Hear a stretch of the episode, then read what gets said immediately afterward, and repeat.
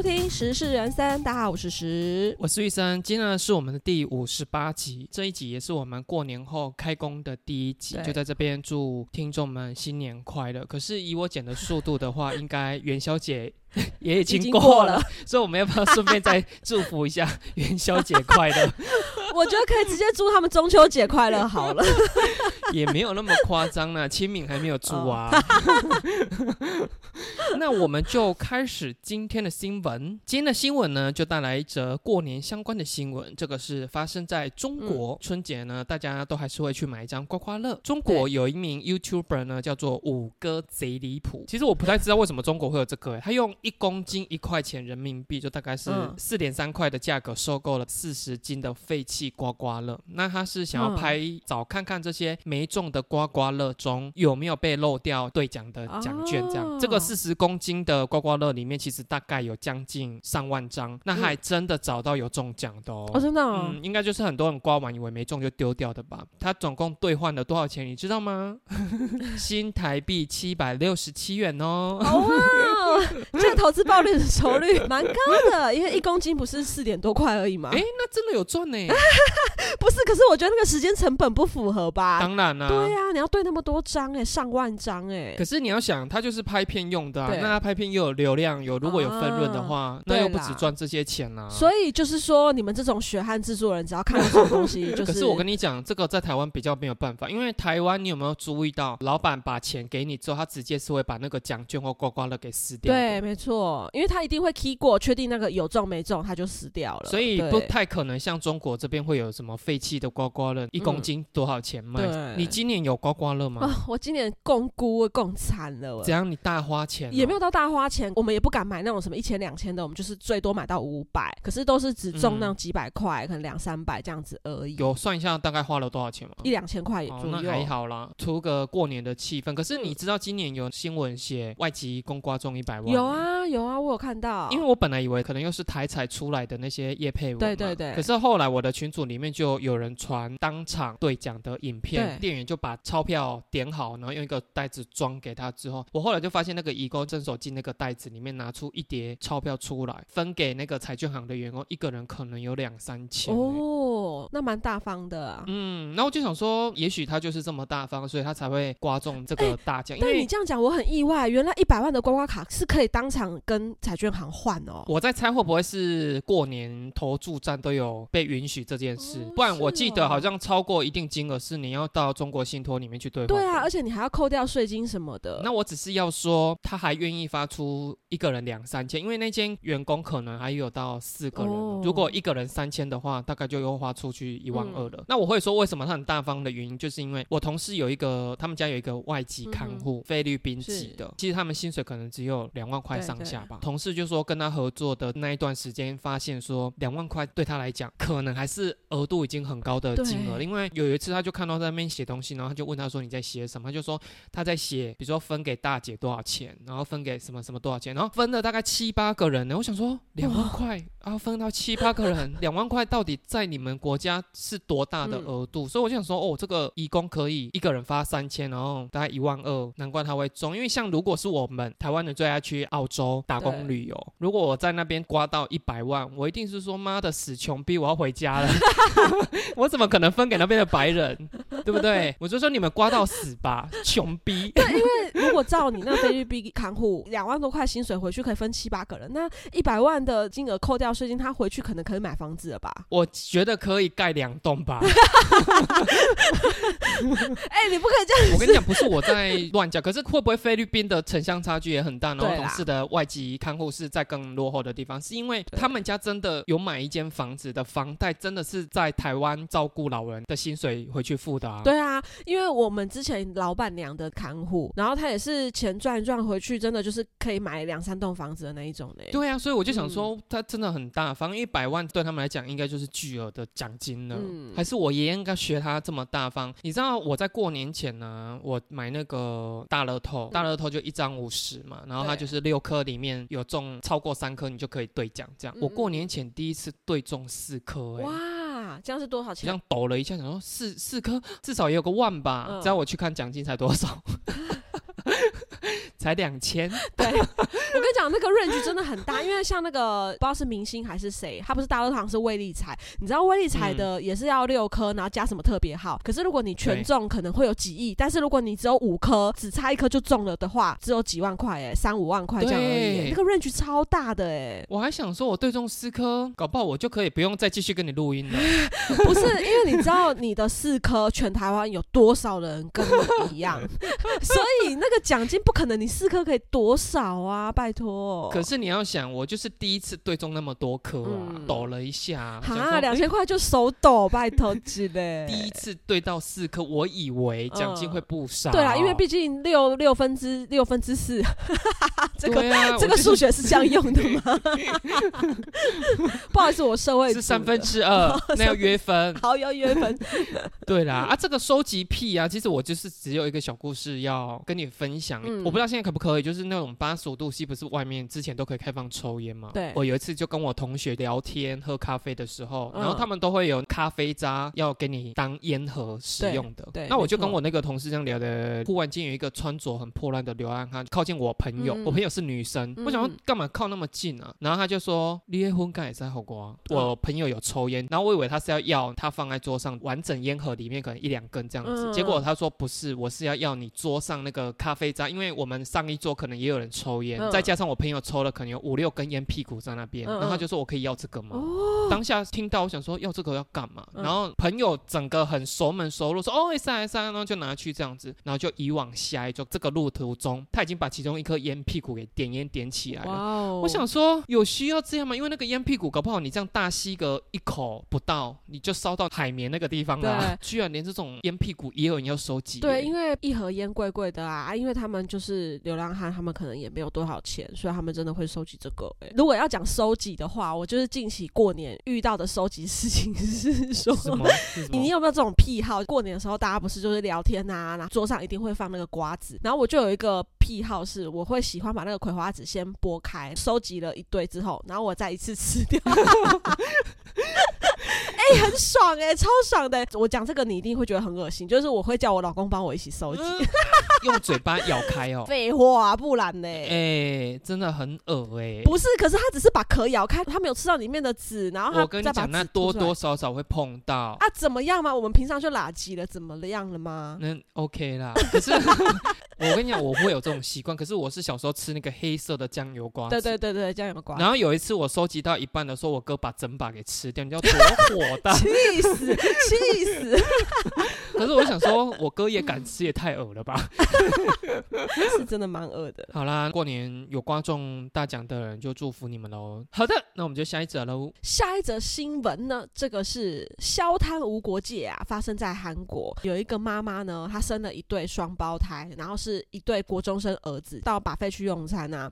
那因为可能这个把费就是比较多人，而且比较大间。那那个妈妈呢，一开始叫其中一个儿子到那个厕所去，就跟另外一个儿子在桌上吃饭。嗯到一一个看长的时候呢，他会把 A 儿子再带进去厕所里面，频繁的频繁的进出那个厕所。店员就发现，嗯，怪怪的，怎么这个妈妈一直频繁的进出厕所，出来的儿子好像有一点点的不一样，嗯就暗中观察，就他就开始怀疑了，这样，然后他就跟经理讲，起初经理是不相信的，还想说，哦，你在写小说嘛，怎么可能现在还有这种事情发生？结果没想到呢，他就赶快调监视器，果然发现真的有异样，就直接问他说，所以你们是三个人用餐吗？已经有监视器画面嘛？那那个妈妈呢，就有点心虚啊，她就慌张，一开始是否认，可是店长是跟他讲说，好，我不会报警，但是你只要把这三个人的餐费都付清了，嗯我就放过你。所以他妈妈才说，哦，好，我们其实有三个人，我付三个人钱，这样子，双胞胎可以这样利用、欸，哎、可是我真的觉得这妈妈有点太笨了。怎么说？他就叫一个个儿子进厕所去换呢、就好了。他不要这样带来带去就好了，对？就说你那个肉放着，去换弟弟出来去。哎、可是他并没有说他们两个人的衣服是穿一样的吗？也没有讲，对不对？衣服一定是要一样的啊，这样才能盖过这个啊。可是店员发现不一样的原因，是因为他两个儿子的头发长度有一点不同，再加上呢，其中有一个儿子有痣，A 儿子进去本来没有痣，出来却有痣的时候，他就开始怀疑了。所以这个店员也被网友就说，哦，其实他真的观察很敏锐，在工作上非常的细心。哎、可是我也不得不说，到底是有多闲，还可以发现到痣不一样。哎、对，餐饮业正忙的时候，你连客人少给一个酱油，你都不会发现的，更何况是一颗痣。真的，而且你在把费，你要去补菜的时间，你根本就没有时间去观察每个客人，好不好？所以是这个妈妈挑错时段了。对她挑错一件生意不好的对 buffet，这个不得不说，有时候我跟我妈去海港、嗯百货公司的厕所都是在这一个餐厅的外面。对，有的时候吃到一半，然后你去询问店员说：“哎，厕所在哪里？”他就会指出说：“哦，走去外面什么。”然后我在走的过程中，我就想说：“哎，那这样子，如果我是中途被里面的人带进来的话，那其实你也不知道啊。”对啊，或者是你要吃霸王餐，你这样走掉，哎，对，对不对？还是其实都有人，只是餐厅真的太忙了，没有。不要说是连人一个这么大的人不见，他们都没有注意到。可是我觉得他们应该会有机制去，哎、有没有餐饮的那个网友可以帮我们留言秀一下你们的机制是怎么做的，对不对？还是我们下次我们就来拍这个题材，看你跑掉会不会被人家抓到？哎、你真的不要闹！你忘记最近的那个吗？YouTube 小鸡的事件嘛？哎、我跟你讲，晚安嗯小鸡在一夕之间被全台湾的人认识、哎，陈怡不是也说吗？黑红也是红啊。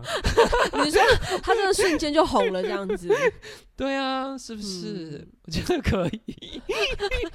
以前我在做饭店的时候，真的会遇到妈妈，就是为了要省钱，那种一家四口来，然后给你订那种双人房，然后那小朋友明明就大的要死，还跟你说哦嗯没有没有，他不占床。我想说那不 占床他到底怎么睡的？睡地板呢、不是因为我们不占床的小孩是有规定说，因为像我们的柜台就是大概一百二十公分，那我们嗯低于一百二十公分以下的小朋友我们就不收费。对，那因为他们国中生，国中生至少都一百四、一百五了吧？然后你跟我说这样不占床啊？重点是因为我们还有付早餐，所以他隔天会带小朋友去吃早餐，这样。可是你们的柜台旁边是有那个身高表的吗？没有没有，我们不像有些餐饮，它会有那个身高表。我就说我们的柜台差不多就是一百二。你们知道柜台差不多是一百二，可是很多家长不知道说你们的柜台差不多是一百二啊，所以搞不好他儿子整颗头都已经在柜台的上方来说他是是一百二啊。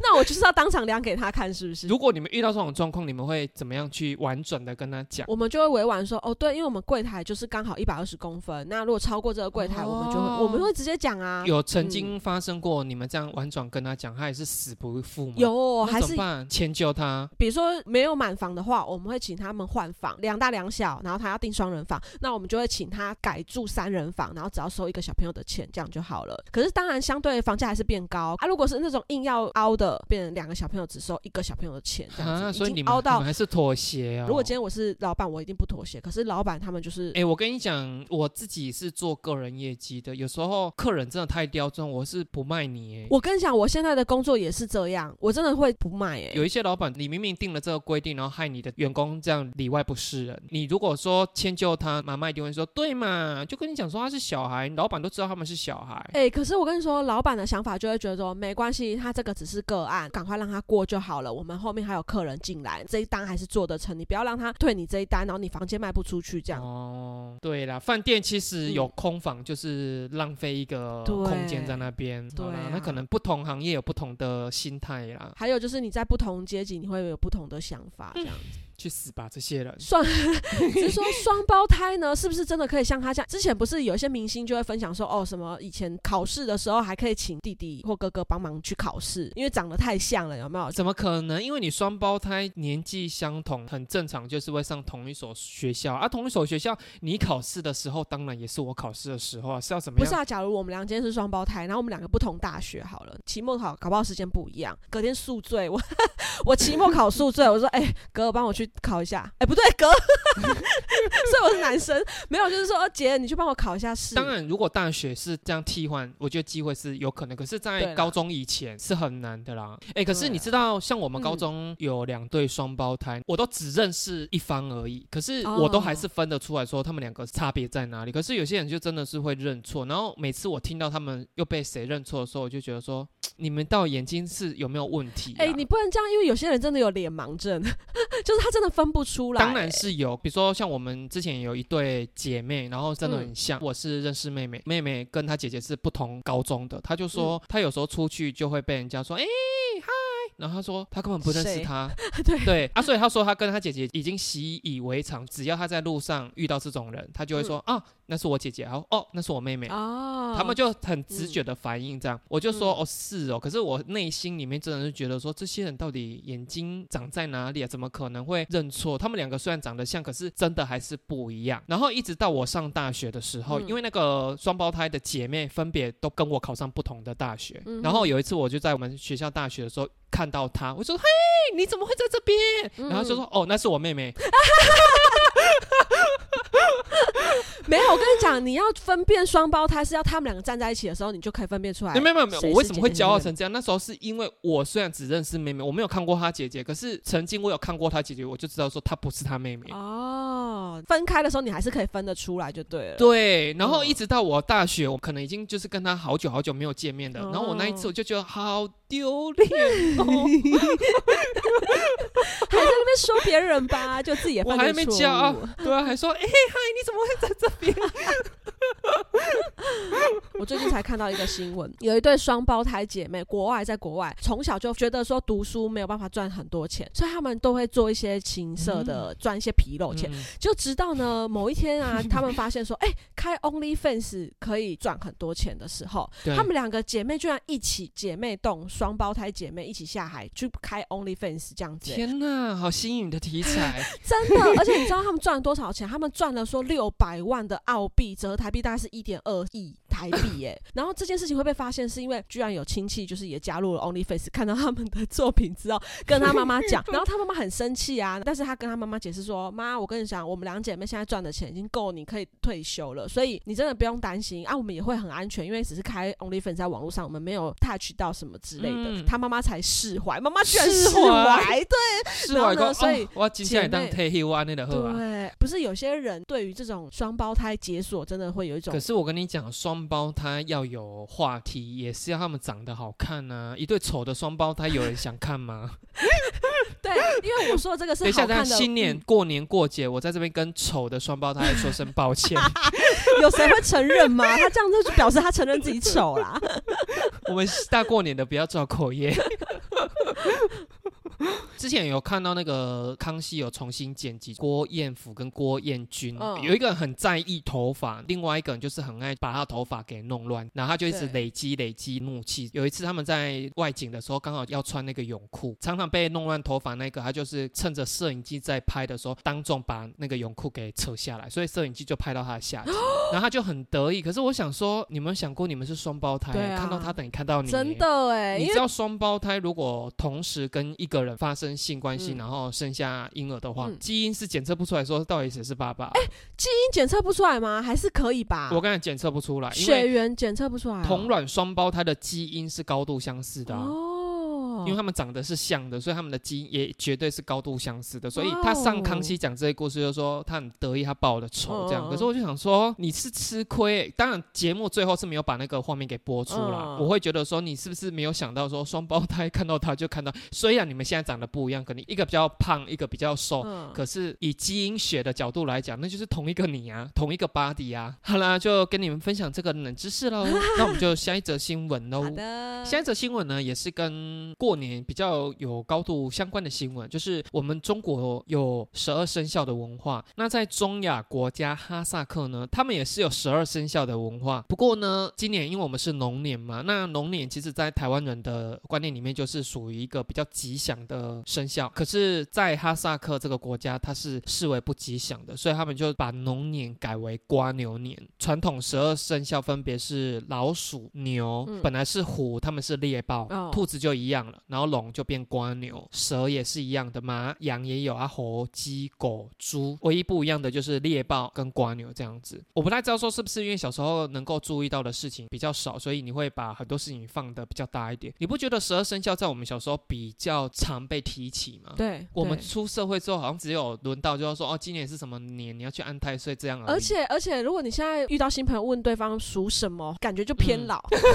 现在真的很少人会问说你属什么，可是对以前我们小时候，特别是女生，嗯因为女生很在意年龄被问几岁嘛。小时候对于十二生肖这件事就觉得哇好奇妙，所以有一次我就问老师说，哎，老师你属什么？嗯老师居然反应很大，说我不告诉你，你想要知道我的年纪对不对？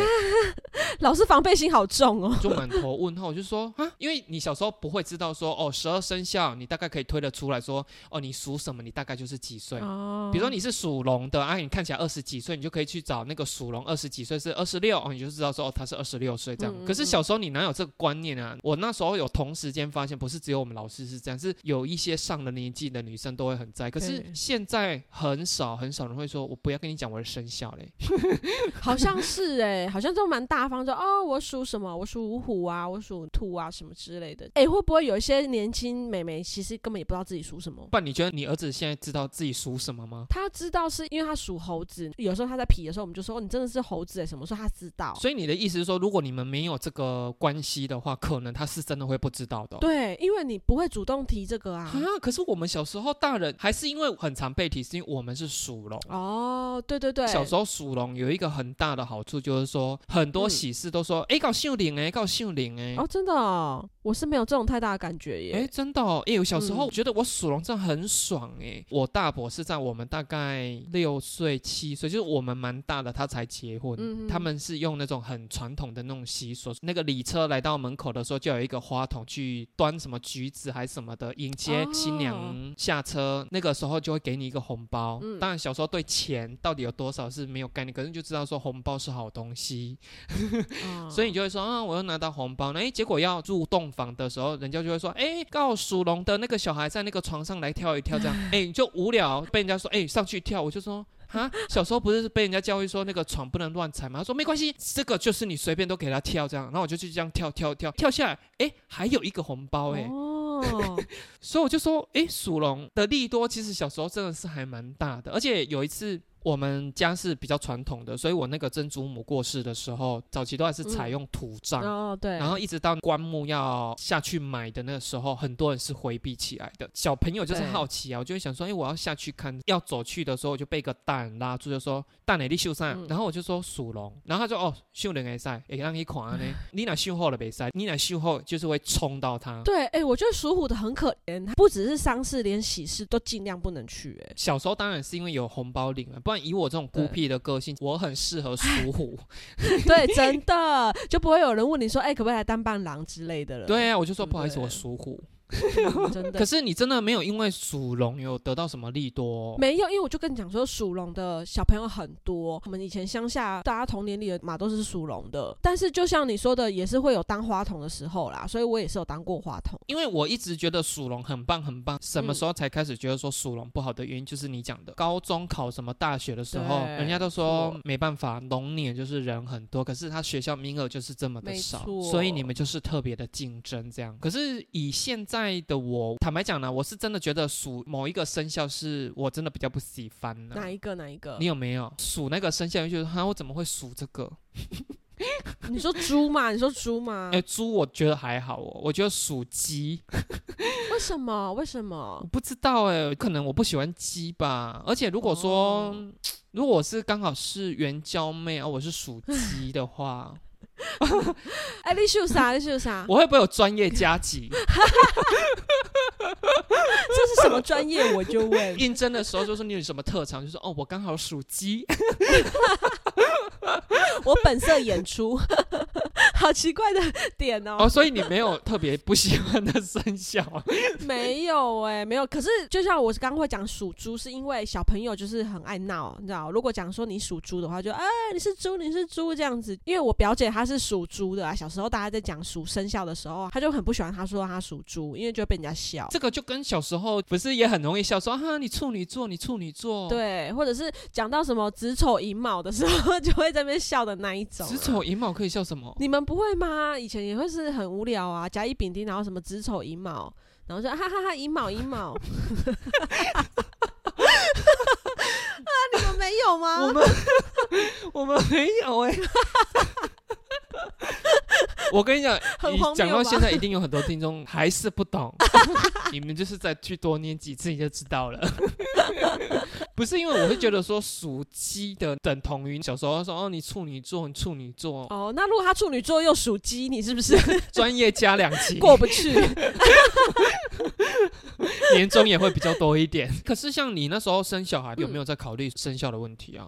我就是不小心有的，我哪知道他会属什么生肖啊？他今天就算属鸡，我也得让他出来啊。对啊，可是我的意思是说，是得知说你的小孩猴年的时候出生，没有任何的感受吗？没有太大感受哎、可能当时会对星座比较有那个，就是因为我可能比较不喜欢某几个星座。好，例如你说我要直接占星座这件事吗？会不会有人在下面抨击我？我刚刚已经占鸡了，你占星座怎样？不管男女啦，我个人是比较不喜欢双鱼座。为什么？我要解释一下，因为我遇到的双鱼座，不管是男生还是女生，都偏柔弱，柔弱到我是无法接受的那种程度，所以我就不太喜欢这个星座，而且是不管男女哦，因为我那时候还不知道男生女生嘛。那你儿子什么星座？我只是母羊座，就还 OK，因为我跟母羊，对我跟母羊座很合，所以你只讨厌双鱼而已。。对，就是比较不喜欢双鱼。哦那我上架的时候会把我讨厌鸡这件事剪掉，留你讨厌双鱼这件事。你确实 被抨击的就只有我。对，好的，那我们就下一则喽。下一则新闻呢，这个是在农历春节春节的时候发生。春卷嘛，春卷是在清明啊，春卷是在清明哦。还没开始吃是不是？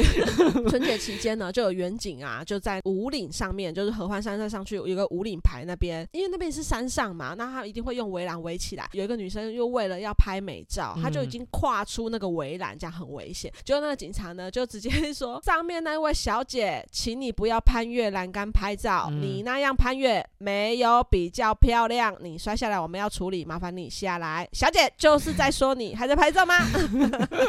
哎、还好啊，是用国语哎。啊，不然呢？你们讲小姐，你们能火栏杆？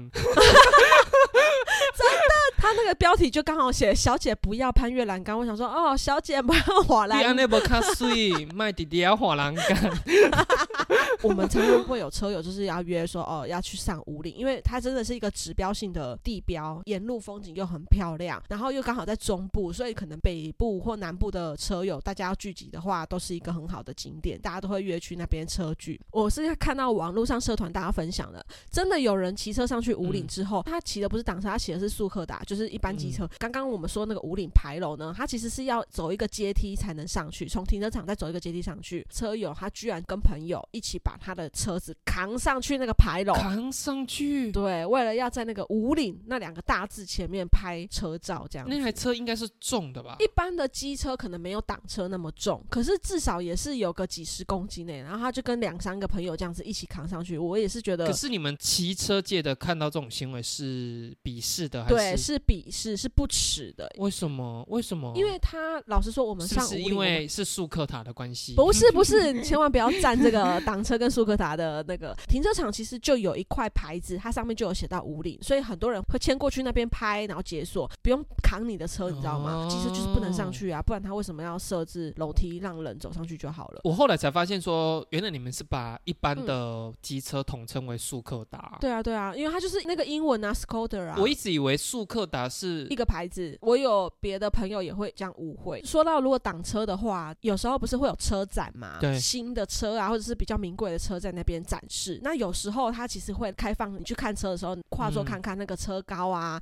你喜不喜欢啊，然后那个趴姿你 O 不 OK 嗯这样子。真的就遇到有人去跨车之后直接碰倒车，然后我们都会开玩笑说，哦，贺成交就是你 直接就是买车了这样子。哎、可是这个我真的不得不说有激怒我过、嗯，什么事？什么事？就是我们在销售某一个商品的时候，算是比较高档一点。嗯嗯嗯那那时候我们老板就说，因为他跟洪家腾的老板很熟，那时候洪家腾有一嗯款三轮的机车，我不知道你知不知道，现在很少在路上看到，有一阵子蛮红的。那他就说，那他跟他买十台，因为他那时候刚出来，其实要叫到这一台车好像也是蛮困难，所以他就是直接跟他 order 十台。如果来我们这边有消费商品的话，你就是可以抽三轮机车，那一台是不是要十万还是多少？我已经忘了，有点久了。我们那时候就特别定制了一个展示台，它是用木头做的，展示面用一块有一点厚度的玻璃璃铺着，就请洪家腾运了一台三轮机车，就是它的本体放到那个玻璃台的上面。你要拍照可以，可是就不能上去，因为它是立中柱。你如果人又上去，那台车已经在够重了，你人又上去的话，搞不好你那个中柱就压迫底下那一块玻璃，所以不太有人会想要上去。可是那时候我们公司有一个空降来的，就是他在别的公司也是待了很久，不知道为什么就被挖角到我们公司来，就是一个老狐狸，超级老狐狸。然后他来到我们门市的时候，就看到那台车，一个老男人，然后长得很窝囊，就对了。哎，怎么有这台车？什么？我就说，哎，公司办的活动啊。哎呀，这个应该可以开放人家上去，就像你讲的跨座这样上去这样子吧。我就说不行，虽然我很讨厌他，可是我记得那时候他的职位好像我也得叫他一声副总的样子，我就很委婉。可是我已经有一点情绪，我就说你有没有看到他底下是一块玻璃？如果压迫玻璃，那还不像是我们业务部在负责。他说哦，不行哦。连续来了两三次，每一次来，他就说：“哎，我可以上去坐一下吗？”我就说：“不行。”我就一直觉得说：“你到底可不可以不要这么莫名其妙？”好了，然后有一次我不知道，就是休假吧，隔天来上班的时候，踏板那个黑黑的速克达一般黑黑的那个叫什么材质？塑胶材质，就是它是新的时候都是油亮油亮的。对，我就看到上面两个脚印，你想也知道是谁上去了吧？对他偷上去偷。那我就想说，你们这些人可不可以不要这么不要脸啊？而且好幼稚哦！天哪，可不可以不要看到？车就想骑呀。我真的那一次我真的很火大，可是后来那个副总好像只做满一年，不知道被辞职怎样吧，反正下场没有到很好了，我就想活该。对呀，真的是活该，去死吧！看那种车展的话，虽然说有开放可以上去跨座，可是我如果要在旁边，然后看到你们这些人要上去跨座这边拍照，我还是觉得说你们够了，你们太窝囊了。哎天哪，我真的有做过这种事情呢！不要这样好不好？没有，他是他说小姐小姐可以可以，你来你来上来来。上来我拍一下，这样。我的意思说，就算他是欢迎你，也不用，因为那不是你的车。好的。那我们就下一则喽。下一则新闻呢是有点尴尬的新闻哦，就是在国外有一个男网友他在论坛上发文，他就说受邀到女友家聚餐，一进门呢发现女友的妈妈虽然已经超过四十岁了，可是风韵犹存，完全看不出来岁月在她脸上留下的痕迹，保养非常的好。打完招呼之后呢，他就跟女友以及他的家人吃晚餐，可能就边吃边聊这样子，一直到觉得好像时间有点晚了，也有点累了，他才回房间休息。那一回到房间，他就看到床上有人，可是因为没有开灯啊，所以他以为床上躺的是他的女友，所以就开始在毛手毛脚啊，摸摸胸部啊，掐掐下体啊。可是他说女友好奇怪，为什么都不迎合他，就兴致缺缺，没有要跟他亲热的意思，所以他就想要算了，他就睡。半夜醒了，看到对方躺在他旁边，就开始又磨蹭他啦，想说要勾起他的欲望啊。可是，一触摸下去才发现说，哎，这个身材跟身上的味道跟女友是不一样的。然后细看才发现说，啊，原来。是他妈妈，女友妈妈，对，立刻夺门而出哦，出来这个房门才发现说，原来他一开始就走错房间了，所以他才会烂哦，差点跟他妈妈发生关系，真的好险是没有发生的。对，那他赶快回到他女友房间，当下是没有人发现的，只是说在事后呢，他每次看到他妈妈都觉得说，哦，好尴尬，好尴尬。他说他自己也在猜测说，会不会是女友和他妈妈故意要来测试他是否忠心？因为我觉得这个想法真的是很。没水准，所以他后来很多网友痛骂他，就说你自己走错房间就不要怪别人什么测不测试你。可是看完之后，我会觉得说是不是假故事？因为一整夜女友在房间里面等不到男友进来房间，难道他不会觉得奇怪吗？对，不管是女友还是女友妈妈，有熟睡成这样吗？而且女友妈妈有人在摸你的时候，你不觉得很奇怪吗？平常你一个人睡觉，突然有人摸你，正常吗？这正常吗？对，而且我跟你讲，他是受邀到女友家，你又不是说平常你们两个就是同居的状态。对啊，这故事假到极。致因为他也是在美国，我也不知道这个论坛的地位会不会是像这种 D 卡还是 PTT。好啦，如果就算是真的，也好险没有发生关系啦。那这个认错人的故事呢，我自己也有发生过一件，我真的觉得 我很想死。可是我们有色情的成分啊，不用担心哦。听众可以不用捂耳朵，不用快转哦，不用快转。他们会说哈，怎么没有色情的部分？我大过年的，我不会带给你们这么可怕的体验好吗？我国中的时候，因为我就是当了三年的班长嘛。前几集我们也有聊过，我国中读的是放牛班，所以我们的其他同学其实都是那种八加九啊，而且我们又是分级里面 A B C D 里面的小 C，你就知道我们班的读书风气也好，还是说规矩到底有多夸张。嗯然后那时候我就是跟风纪鼓掌，因为他也是要管秩序，所以我们就是有点算是战友这样。久而久之就觉得感情还不错。嗯可是呢，有一次不知道为了什么事情，我已经忘记了，就为了一个小事没有大吵，可是我们彼此跟彼此是没有讲话了。那时候我有一个好朋友，座位刚好坐在我的正左边，那他就是居中协调什么的，有透过他把事情讲开。因为我们本来就没有因为这件事憎恨对方，只是觉得哦有一个疙瘩在，不跟彼此讲话。那现在讲开了，可以继续当朋友。可是因为刚讲开，你知道国中嘛，脸皮正薄的时候，还是有点小尴尬，所以并没有立刻就回到当初感情好的那个时候。然后有一次呢，我也不知道那一节课，我忘记是美劳课还是体育课，下雨不能上体育课，所以都留在教室里面。老师就开放我们不要太吵啊，你们自己做自己的事情。我忘记我在处理一些什么事情，反正我就很专心，我就不管班上嘈杂的那些人。嗯忙到一半的时候，我的东西就掉了，就掉到我的左嗯边，应该是橡皮擦啦。然后我就觉得好烦，因为那个橡皮擦可能有点弹性，所以它掉到地板的时候，它就继续往前滚，就滚到我左前方的那个同学旁边。左前方那个同学坐的是一个我很讨厌的人，他就是八加九那一挂的，对你也很没礼貌，然后也会故意要跟你作对那一个，所以我就很讨厌很讨厌他。然后我的橡皮擦要滚到他那个位置的时候，我就觉得说好烦哦，好烦哦，会不会要捉弄我？我的眼光就一直顺着那个橡皮擦一直往前，一直往前，他真的捡起来，捡的时候就激怒我，我就觉得说你干嘛捡我的橡皮擦？所以我立刻一把嗯抢过来，我没有骂他，可是我就用抢的这样，然后我就坐回去，然后又埋头苦干做我原本在做的事情，然后我就听到坐在我正左边跟我要好的同学，他就说：“哎、你怎么这样啊？”然后就说。怎样？我就说你跟我那么好，你不知道我讨厌你的前面，因为我的左前方刚好就是他的正前方嘛。跟我这么好，难道你不知道我讨厌他吗？就是不想要他捡我的叉子这样而已啊，有点这样抬头。然后我就说怎样的时候，我发现左前方那个人。做的是刚跟我和好的风纪股长，风气鼓掌的脸真是有够难看。他说：“你有必要讨厌我讨厌成这样？” 我就跟他一直很慌张，跟他解释我说：“不是，我是以为你是那个谁谁谁，不知道的人以为说我还在恨他，我不知道他们已经换位置了。你你是因为只有斜眼看到，所以你没看清他们两个很像。我只有看到那个人的脚，哦，然后就以为就是他了。本来和好又差点闹翻这样子，认错人好像也是很正常。啊对，所以你一开头还在那边讲说什么 双胞胎认不出来，到底有什么问题？结果你自己问题很大。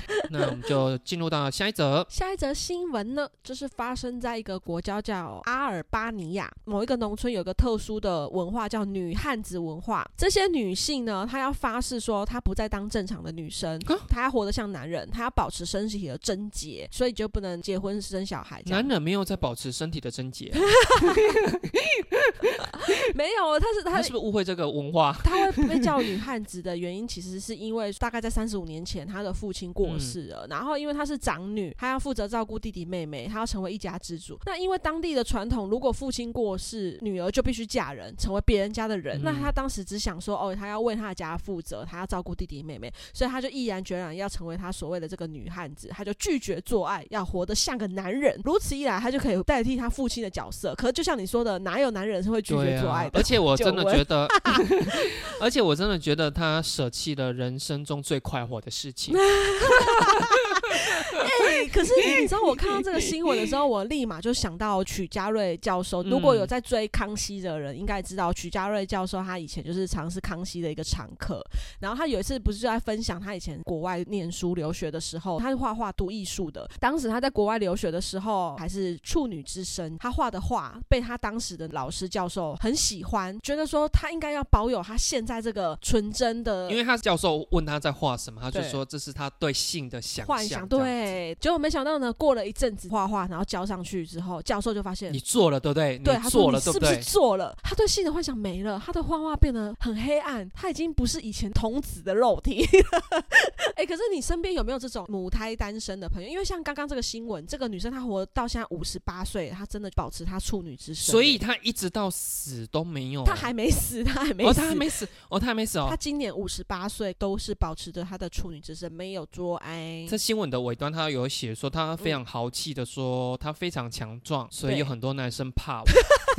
所以这是他保持处女之身的秘诀吗？对啊，然后他说到现在还是有很多男生怕我。其实我会觉得你自己要信奉什么样的事情是嗯你的自由，可是因为他最后讲的这一段话嘛，我会觉得说嗯有一点像是传达，他觉得说好像不做爱才是王，才是神的那种感觉，我就比较不喜欢啊。因为像我们身边的母胎单身朋友，应该也不是以自豪的为 他是以一种惆怅，说他是嗯怎么还没破？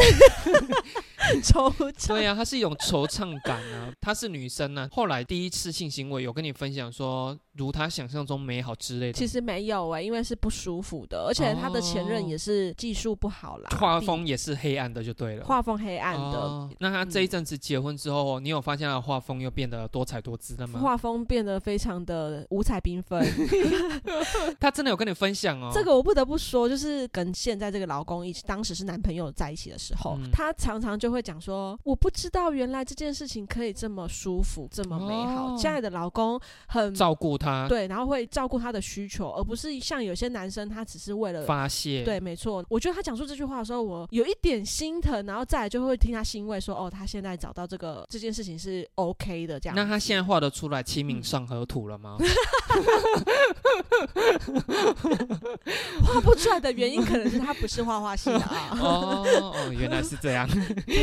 祝福他啦，就至少他现在婚姻幸福美满这样子。那我有一个朋友，大概也是二十几，快将近三十的时候，都是母胎单身。可是他最近结婚了，因为我已经很久没跟他联络了。然后他结婚也是因为我看他社群软体，我才知道他结婚，因为他也没有发帖子给我，因为我们后来就是断联了这样。现在这个老公，我有看到他的样子，跟他当时对于他幻想的男友，真的完全是天差地别的事。嗯那我在想说，是不是真的女生到了一个年纪的时候，就也放弃了她当时的那些梦想吧？我觉得应该不是放弃是她妥协了，没有没有。或者她心境转变。我跟你讲，我身边不管是国中、高中，你知道她择偶对象外貌是摆第一的这种女生，现在已经结婚的人，其实看他们的老公都是丑。对，还有就是那些男生，如果年轻的时候都是交那种很正的妹，可他后来结婚的那个老婆都不一定会是最漂亮的那个。我先讲女生这边，我觉得不是妥协，是他们可能越长越大，会发现能够照顾他的感受重要性会摆在外貌的前大。过于外貌对，他把需求的顺序调换了。对，可是我觉得你要保持母胎单身或一辈子处女处男、嗯 o k 啊，对啊反正不影响别人，你开心就好。就跟我真的以前哈，不知道哪根筋不对，我好像到高中以前吧，我居然自己在信奉一种我不要说脏话。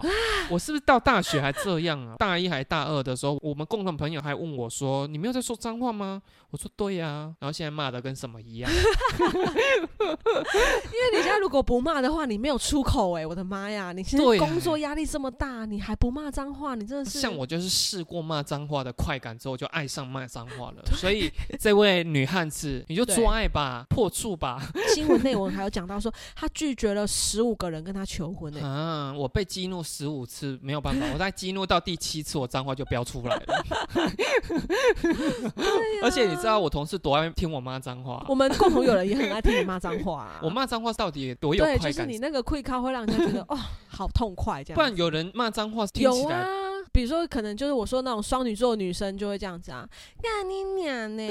那你这样子 没有像你这种快感啊，来你骂一次给观众朋友听。怎么可能呢？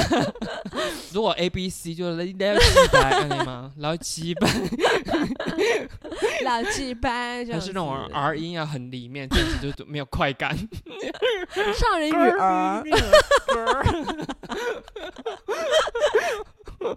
我骂归骂，可是我不会真的吵架，说跟你在互骂，说骂你脏话，我都是事后自己在舒压的时候。哦对了，还有开玩笑的时候。如果真的吵架要我对你骂脏话，我可能真的还哎、骂不下对，去。因为吵架的时候我们是要讲正事，不是在发泄情绪的。就不知道是不是老了，就吵完架血压好像都会飙高，就是身体也会不舒服。